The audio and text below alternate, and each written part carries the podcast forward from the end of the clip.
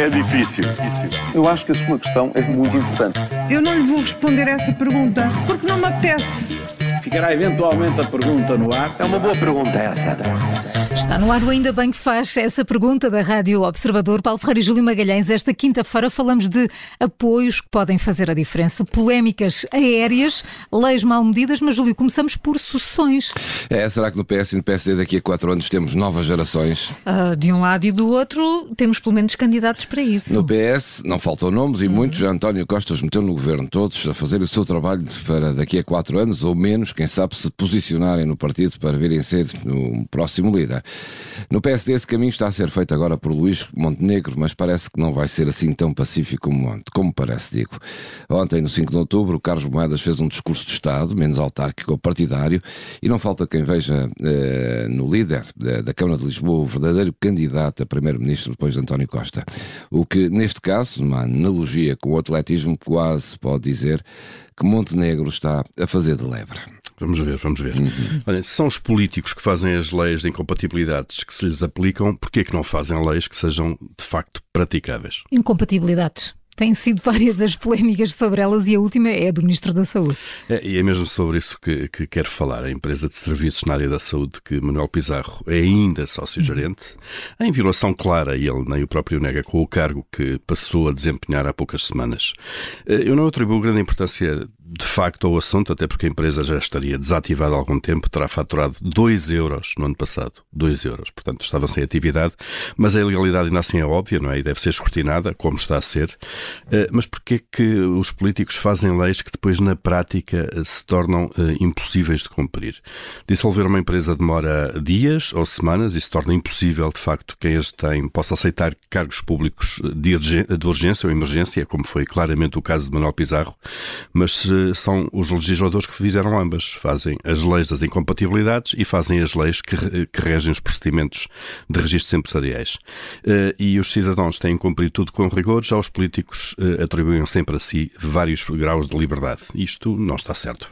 E quando é que vão acabar as polémicas da TAP? É, ontem soube-se da compra de carros de luxo para os lugares de topo. Meia centena de carros topo de gama para distribuir entre administradores e diretores executivos num momento tão difícil como este. Em boa verdade, é assim que a maioria das empresas funciona em Portugal. Carros para administradores, diretores executivos, só mesmo das grandes marcas.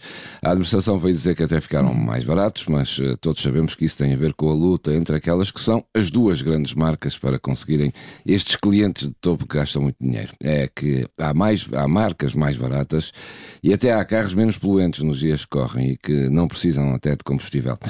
Mas nem é essa mesma questão. Eh, a questão é esta que toda a gente ontem andou a dizer: não é tempo para andar a trocar frotas de automóveis, sabendo o estado calamitoso em que a empresa se encontra e, sobretudo, sabendo que são os contribuintes que pagam eh, tudo isto. Apesar de tudo, ontem as críticas era de que devia haver bom senso. Não será só um caso de bom senso, mas pronto. Vendam, privatizem, façam um app ou fiquem lá com a TAP, mas de uma vez por todas, este é um tema que tem que ser resolvido rapidamente. Já agora convém encontrar alguém que saiba o que é boa gestão. Lula da Silva recebeu ontem uh, um dos apoios que podem ser mais importantes para ganhar a eleição brasileira. Recebeu alguns, mas deve estar a falar certamente de Fernando Henrique Cardoso, antigo presidente e que ontem veio declarar esse apoio a Lula da Silva. É esse mesmo, o apoio de Fernando Henrique Cardoso e que foi certamente uh, o melhor e mais bem sucedido presidente brasileiro de décadas, talvez de sempre. Foi ele como primeiro, primeiro como ministro das Finanças e depois como presidente que tirou o Brasil da espiral de hiperinflação que se arrastava há décadas, normalizou a economia do país, abriu ao exterior e colocou eh, o Brasil naquele grupo de países que nos anos 90 eh, quem era atribuído o estatuto de grandes economias em desenvolvimento e com elevado potencial de crescimento eram os BRIC. Uhum. Brasil, Rússia, Índia e China.